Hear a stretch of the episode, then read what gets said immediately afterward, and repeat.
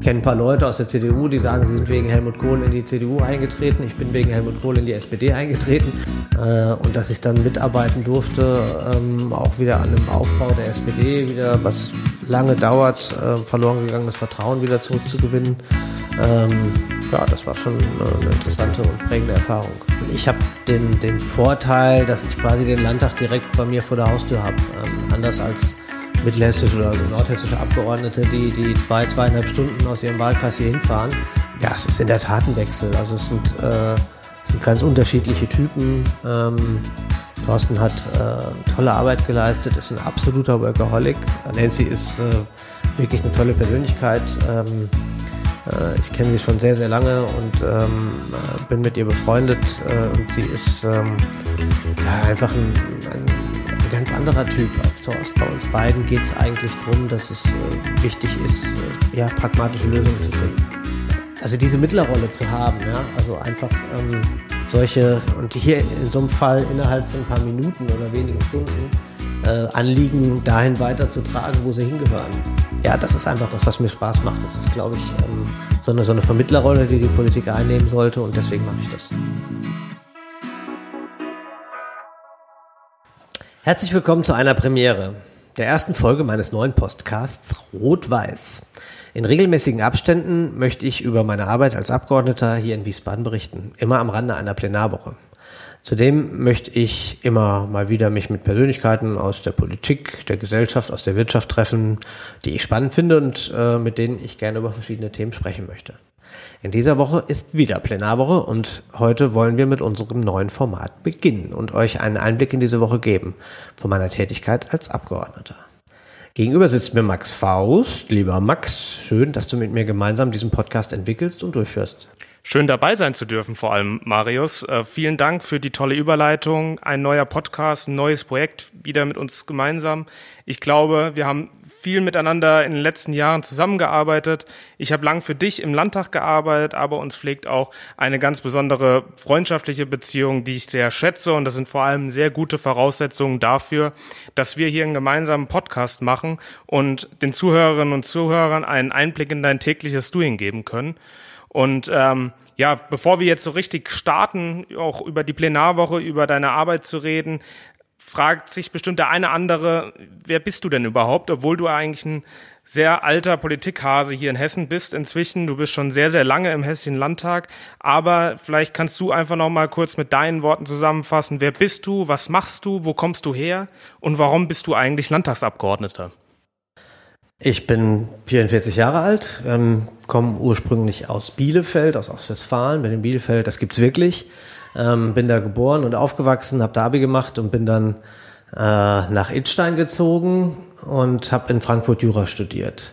Ähm, ja, habe da erst in Idstein meinen Zivildienst gemacht. Zivildienst gab es damals noch, 1995. Und äh, ja, dann in Frankfurt Jura studiert. Dann habe ich in Wiesbaden in einer größeren Kanzlei gearbeitet.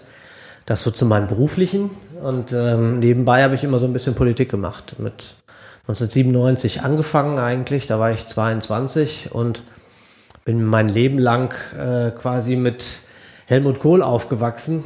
Der war da 16 Jahre im Amt und wollte dann nochmal antreten, ähm, obwohl er schon im Amt war, als ich sieben Jahre alt war. Da ist er äh, ins Kanzleramt eingezogen. Ich habe quasi meine ganze Kindheit und Jugend äh, mit Helmut Kohl verbracht und habe dann irgendwann mit 22 gesagt, muss ja doch noch was anderes geben. Ähm, ich kenne ein paar Leute aus der CDU, die sagen, sie sind wegen Helmut Kohl in die CDU eingetreten. Ich bin wegen Helmut Kohl in die SPD eingetreten. Jetzt nicht nur, aber ähm, auch, weil äh, da 1998 ein richtiger äh, ja, Hype war. Das war ein klarer gesellschaftlicher Aufbruch. Ähm, man merkte, dass nach, nach 16 Jahren CDU, nach 16 Jahren Kohl Zeit war für Erneuerung und das war eine tolle Stimmung, die die SPD damals erlebt hat. Das war quasi so mein Anfang des Engagements und dann gleich mit einem tollen Wahlsieg 1998, als dann Rot-Grün an die Regierung kam und äh, das hat mich dann motiviert weiterzumachen. Dann habe ich ähm, so gut zehn Jahre lang äh, Politik ehrenamtlich gemacht in Idstein auf Kreisebene und bin dann 2008 in den Hessischen Landtag eingezogen und seitdem mache ich äh, Politik ähm, habe fast alle Ausschüsse mal betraut, den Rechtsausschuss, ähm, natürlich durch meine Tätigkeit als Rechtsanwalt, äh, auch mal im Innenausschuss und im Moment mache ich die Bereiche Haushalt, bin da auch Sprecher, finanzpolitischer, haushaltspolitischer Sprecher für die äh, Landtagsfraktion und äh, den Bereich Wirtschaft und Verkehr, wo ich mich hauptsächlich um den Frankfurter Flughafen kümmere.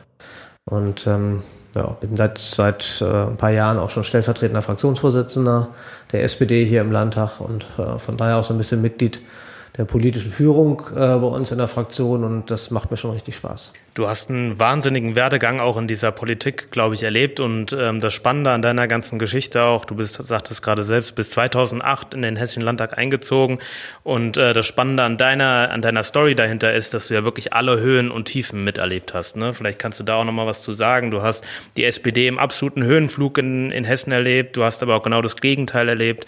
Ähm, ich glaube, das ist ja auch eine, was ganz Besonderes, was nicht jeder Abgeordnete so in Deutschland mal erlebt.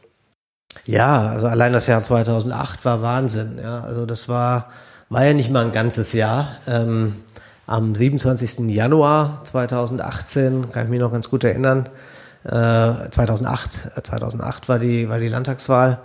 Und ähm, was dann passiert ist, ist schon, also in den Monaten darauf, das erleben, glaube ich, da erlebt habe, erleben, glaube ich, manche in ihrer ganzen politischen Karriere nicht. Ähm, wirklich von einem, von einem absoluten politischen Hoch über extreme Diskussionen innerparteilich, ähm, äh, ja, bis zu, ähm, bis zu krassen ähm, Rückmeldungen, die ich so aus der Bürgerschaft bekommen habe, ähm, teilweise eine politische Kampagne, die da gezogen, aufgezogen wurde, ähm, die auch äh, quasi nicht vor der Haustür zurückgeschreckt ist. Also ich war glaub, quasi erst ein paar Wochen, Monate ähm, hauptberuflich in der Politik, wenn man so will, und ähm, also die, was man da an Anfeindungen da teilweise erlebt hat, gerade 2008, das, äh, das ist einem, das ist einem schon ein bisschen äh, an den Nieren gegangen, das muss man sagen, weil das nicht vor dem privaten Bereich zurückgeschreckt ist. Also da, das dann auf dem privaten Telefon gab es dann Anrufe, wo dann übelste Beleidigungen kamen und äh,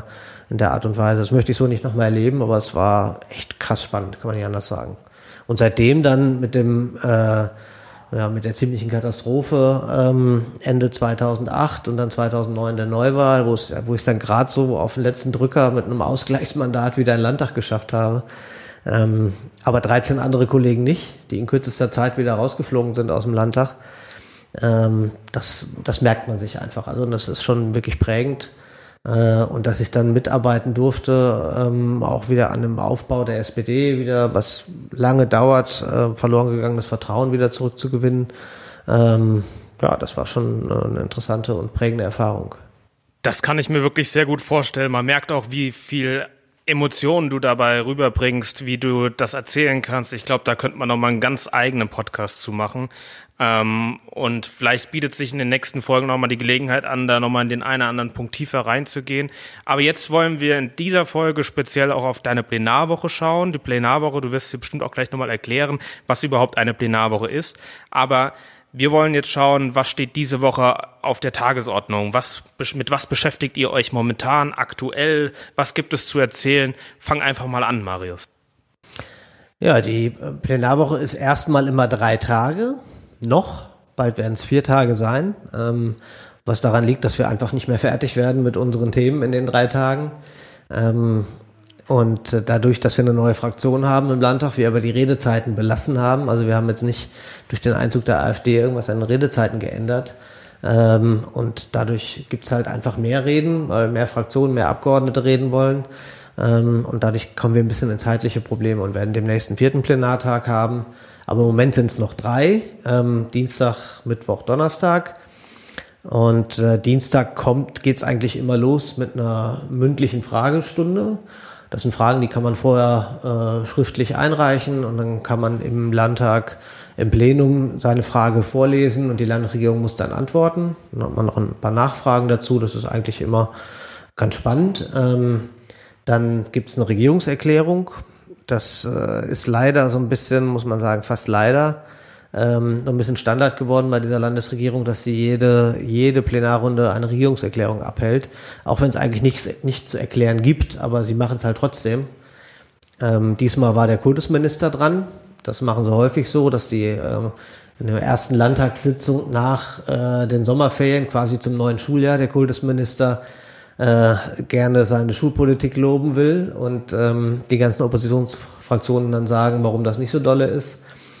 Äh, ja, das ist so ein bisschen äh, Ritual, aber in diesem, diesem Jahr war es eigentlich besonders spannend, weil es halt auch die letzte Rede von, von Thorsten Schäfer-Gümbel war. Also normal sprechen da die kultuspolitischen, die schulpolitischen Sprecher zu. Und äh, am Dienstag hat äh, Schäfer-Gümbel dazu geredet und äh, ja, wie ich finde, äh, die, die richtigen Punkte angesprochen äh, die es zu kritisieren gibt, ähm, was den Unterrichtsausfall angeht. Ähm, der, der Kultusminister Lorz, der bei uns in eigenen Reihen nur Minister ahnungslos heißt, weil er halt ähm, keine Auskünfte geben kann. Also auf unsere Fragen beispielsweise, wie ist der Krankenstand unter den Lehrerinnen und Lehrern äh, oder wie viel Unterricht fällt eigentlich genau aus in Hessen, kann er keine Antworten geben. Da sagt er immer, oh, haben wir keine Statistiken für, weiß ich nicht und sonst wie. Äh, und so geht das natürlich nicht. Ähm, und deswegen ähm, diese Schönrederei, die dann, was die Schulpolitik angeht, ähm, dann immer gerne mal kommt vom Kultusminister, hat Thorsten, glaube ich, ganz ordentlich gekontert. So, nach der Regierungserklärung gibt's dann äh, Gesetzentwürfe, erste Lesungen, zweite Lesungen und dann gibt's sogenannte Setzpunkte. Ähm, jede Fraktion kann in einer Plenarwoche ein, ein Thema wählen, wo sie sagen, darüber möchte ich gerne diskutieren. Das wird dann zu einem bestimmten Tag an, einem bestimmten, an einer bestimmten Uhrzeit aufgerufen. Das nennt sich Setzpunkt, damit man als Fraktion überhaupt noch vorkommen kann. Sonst wäre das ganze Plenum nur voll mit Gesetzeslesungen ähm, und damit man halt auch ein paar politische Akzente setzen kann. Ähm, wir hatten diesmal als äh, Setzpunkt das Thema Wohnen wo unsere neue Fraktionsvorsitzende Nancy Faeser äh, dazu geredet hat und nochmal klargestellt hat, ähm, ja, was das für ein wichtiges Thema ist und wie wenig eigentlich die Landesregierung tut, ähm, um dem gerecht zu werden. Wie vielen Menschen das unter Nägeln brennt, dass sie äh, teilweise die Hälfte noch mehr ihres Einkommens für Mieter aufbringen müssen und dass man in bestimmten Ballungsräumen äh, sich überhaupt keine Wohnung mehr leisten kann. Hier ging es jetzt konkret um äh, Zweckentfremdungsverbot, so nennt sich das. Ähm, ist ein bisschen holprig. Was dahinter steckt, ist einfach, dass manche Eigentümer äh, ihre Wohnungen oder ihre Häuser leer stehen lassen als Spekulationsobjekt. Und obwohl sie sie vermieten könnten, vermieten sie sie nicht, weil sie einfach hoffen, äh, bei den momentanen Entwicklungen, vielleicht sind in einem halben Jahr, in einem Jahr, in zwei Jahren ist das Haus noch deutlich mehr wert als jetzt. Ähm, und vor allen Dingen ist es mehr wert, wenn keine Mieter drin sind. Äh, und das geht einfach nicht. Also ähm, es gibt andere große Städte wie München beispielsweise, die haben sowas, die sind damit auch sehr erfolgreich. Wir haben eine Anhörung dazu gemacht, ähm, wo die Kollegen aus München das berichtet haben und die Landesregierung weigert sich, so ein Zweckentfremdungsverbot hier einzurichten. Die Grünen auch, obwohl sie es sogar in ihrem Wahlprogramm drinstehen hatten. Und deswegen haben wir das Thema auf die Wohn Tagesordnung gesetzt, weil uns Wohnen sehr wichtig ist. Jetzt hast du mir erzählt in unserem Vorgespräch, dass gerade auch wieder die Kinderbetreuung hier ein großes Thema in dieser Woche im Hessischen Landtag war. Ich kenne das aus der Kommunalpolitik. Ich komme ja aus Taunusstein. Da haben wir das Thema immer wieder auf der Agenda. Ähm, was war in dieser Woche das Thema dazu? Ähm, da hatten wir die sogenannte aktuelle Stunde zu. Die sind immer donnerstags vormittags. Ähm, kann sich äh, so kurze, knackige Debatten, fünf Minuten Redezeit, ähm, also 35 Minuten dann am Stück. Ähm, meistens so ein bisschen Stegreif reden. Das ist dann auch für das Publikum ein bisschen interessanter als jetzt irgendwie große, abgelesene, stundenlange Reden.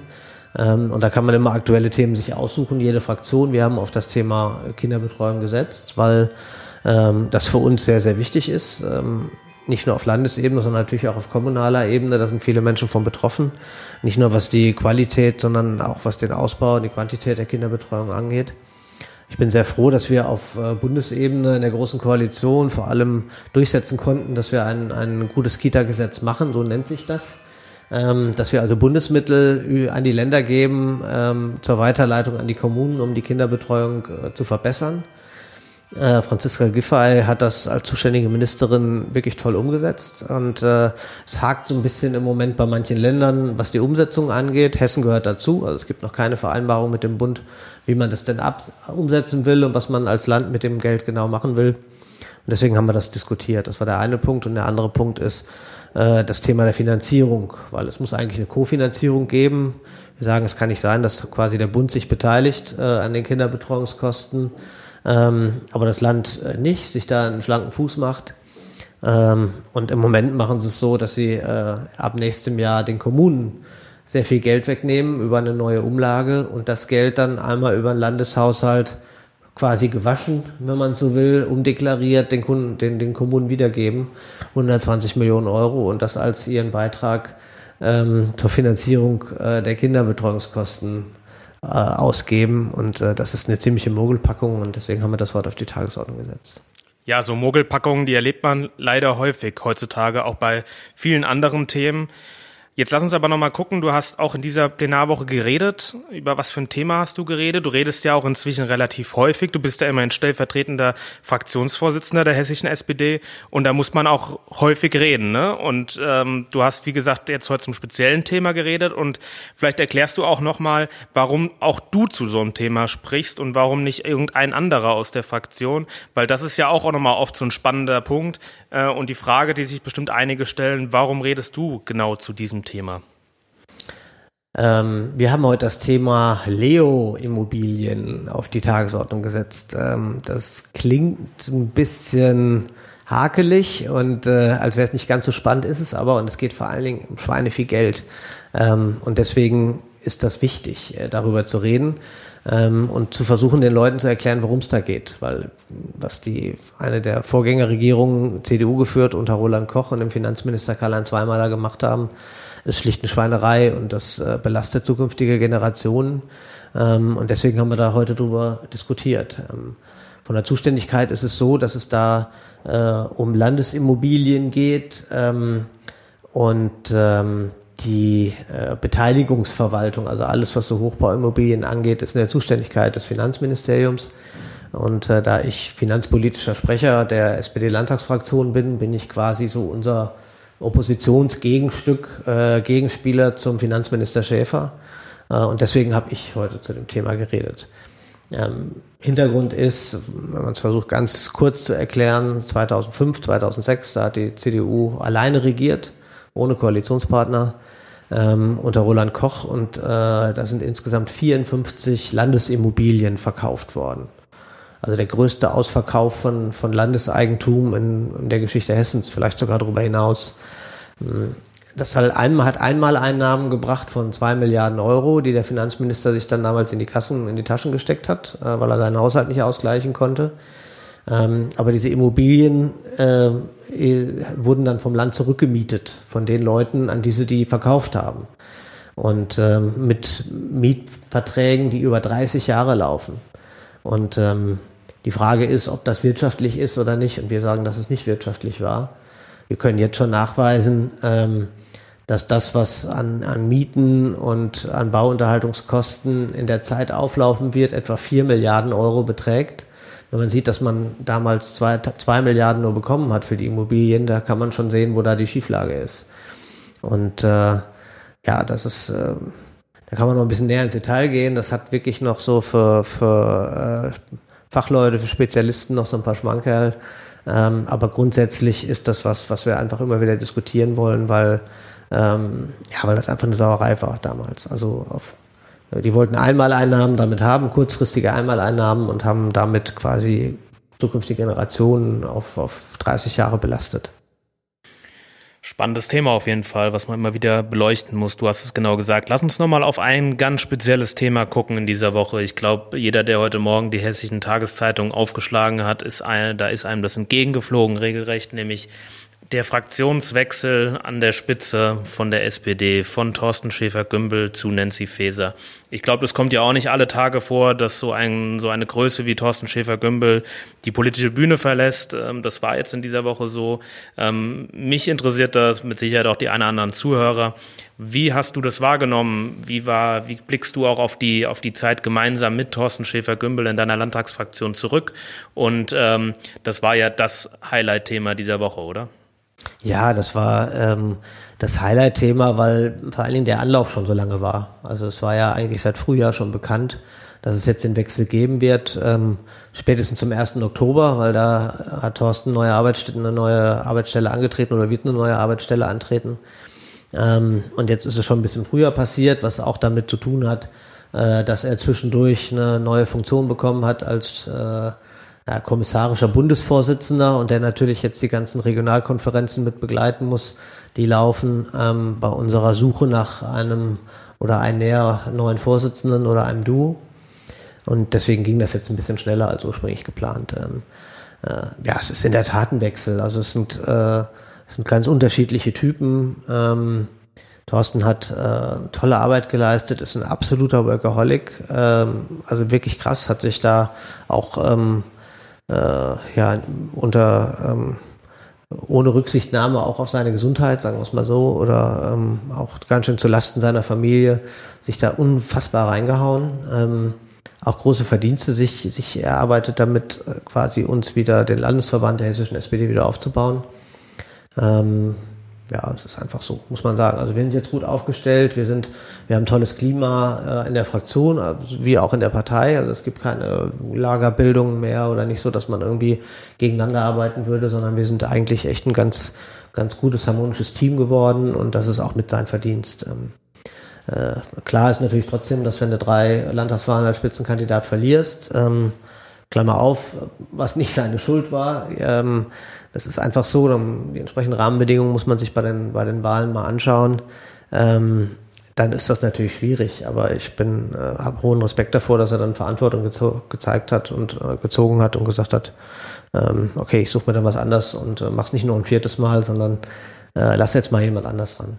Und Nancy ist äh, wirklich eine tolle Persönlichkeit. Ähm, äh, ich kenne sie schon sehr, sehr lange und ähm, äh, bin mit ihr befreundet äh, und sie ist ähm, ja, einfach ein, ein, ein, ganz anderer Typ als Thorsten. Thorsten ist ein bisschen, ähm, ja, vielleicht auch ein bisschen bedingt durch, durch seine Herkunft und dass er immer sich so viel äh, irgendwie hat erarbeiten müssen und was weiß ich was, ist er ähm, unglaublich ehrgeizig, vielleicht manchmal sogar ein bisschen zu viel gewesen und ähm, äh, hat, äh, ist sehr, sehr klug und strategisch gut, aber manchmal hat ihm ein bisschen die Nahbarkeit gefehlt. Ähm, einfach. Ähm, und das ist, das weiß er, glaube ich, auch selber. Ähm, und das ist bei Nancy ganz anders. Also die ist wirklich ähm, warmherzig, äh, geht auf die Menschen zu, ist immer fröhlich, gut gelaunt, ähm, begegnet den Leuten immer mit einem Lächeln, äh, geht an niemandem vorbei, ob das irgendwie eine Sachbearbeiterin ist oder äh, irgendwie ein Vorstandsboss, völlig egal, ja.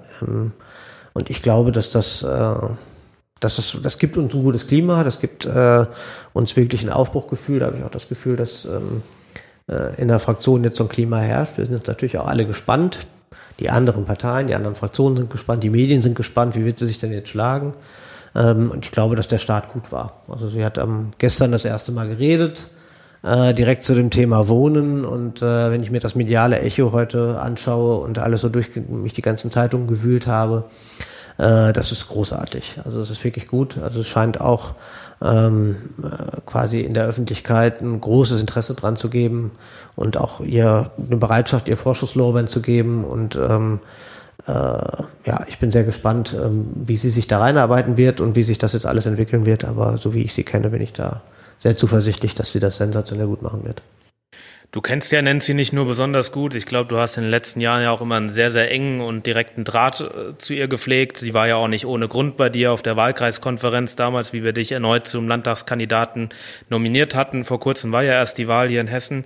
Und äh, vielleicht kannst du da auch noch mal was zu sagen, wie, wie du Nancy denn wirklich auch persönlich ähm, erlebst. Du hast jetzt gerade gesagt oder mehr oder weniger zum Ausdruck gebracht, dass dich die Wahl sehr gefreut hat äh, von Nancy Faeser. Aber auch noch mal auf dieser persönlichen Schiene. Ne? Ähm, es hätte ich meine, du hast ja auch zu vielen anderen auch einen guten Draht, aber ich glaube, zu Nancy ist nochmal was ganz Besonderes, oder? Ja, das ist was Besonderes. Das hat, ähm, das hat was damit zu tun, dass wir, dass wir in, viele, in vielen Sachen ähm, äh, was haben, was uns eint. Also wir kommen jetzt ähm, beide hier eigentlich aus der Rhein-Main-Region, also ähm, wissen, wie, wie die Region tickt. Ähm, wir sind beruflich, äh, haben einen ähnlichen Werdegang, äh, sind beides Juristen. Ähm, haben auch beide als, als Rechtsanwalt gearbeitet, machen das auch jetzt noch. Ähm, dann sind wir politisch relativ nah beieinander. Also wir sind äh, keine, die, die jetzt nur die theoretischen Debatten führen wollen, die auch wichtig sind, aber ähm, bei uns beiden geht es eigentlich darum, dass es äh, wichtig ist, äh, ja, pragmatische Lösungen zu finden.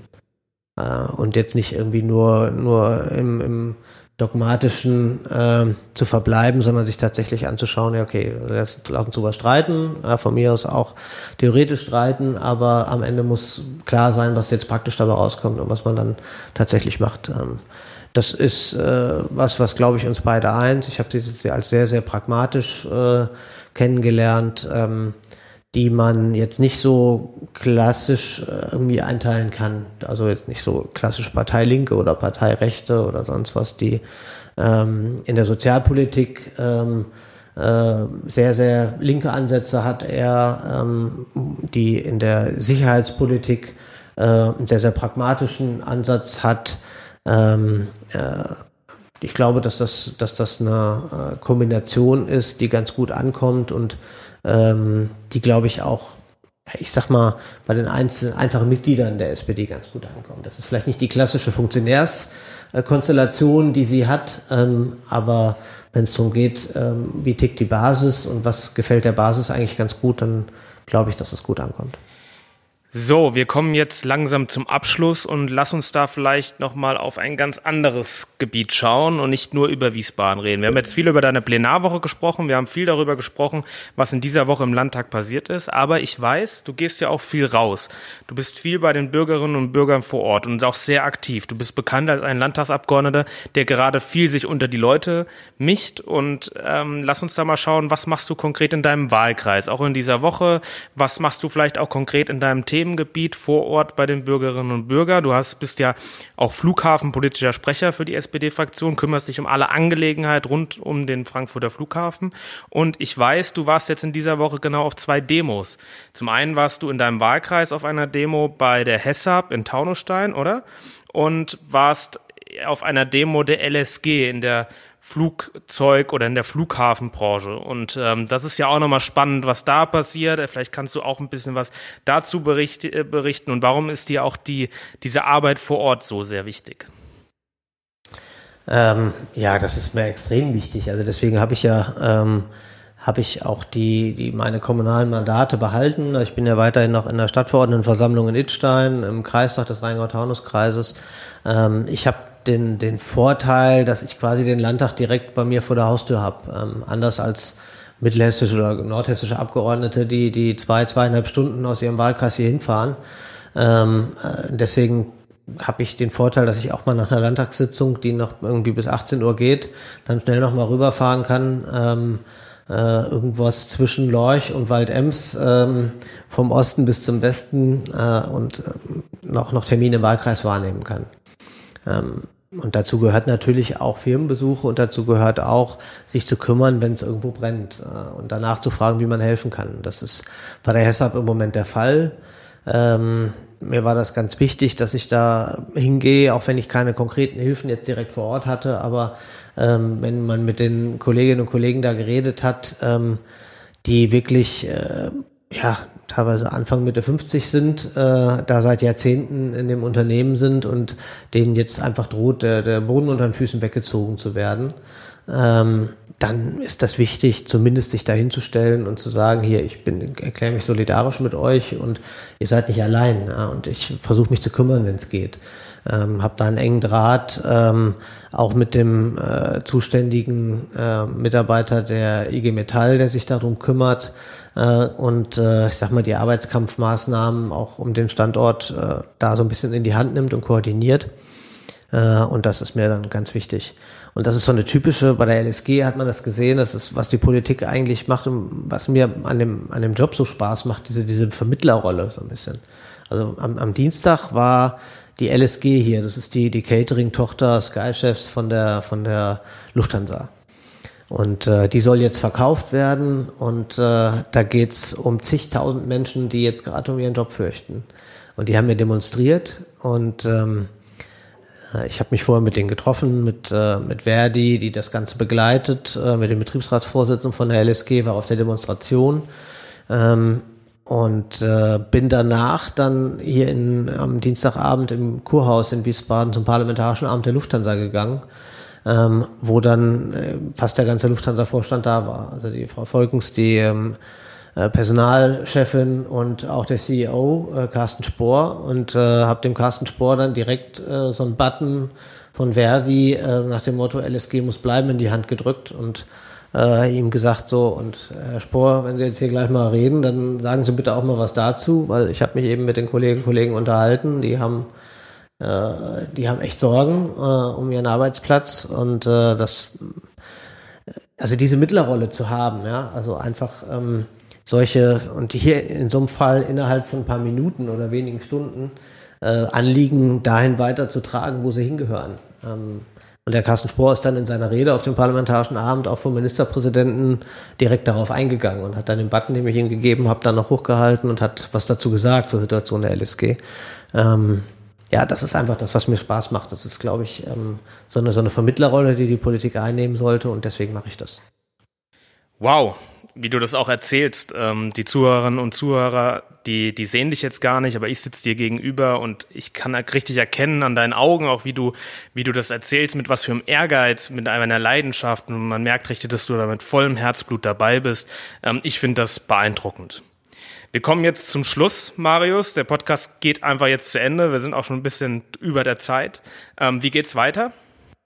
Ja, es, erstmal geht's auf jeden Fall weiter, weil ähm, mir hat's echt Bock gemacht. Äh, äh, coole Sache. Und ähm, ja, ich überlege jetzt mal, ich ähm, bietet sich ja fast an, dass ich Nancy mal frage, ob sie das nächste Mal mit dazukommt, ob wir das mal mit ihr zusammen machen.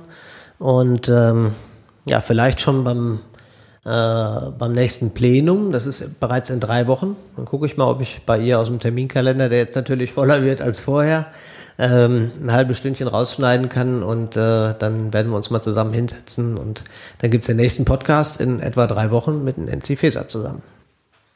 Ja, dann bleibt mir auch nur noch Tschüss zu sagen. Vielen Dank fürs Zuhören. Vielen Dank, dass ich das mit dir machen darf, lieber Marius.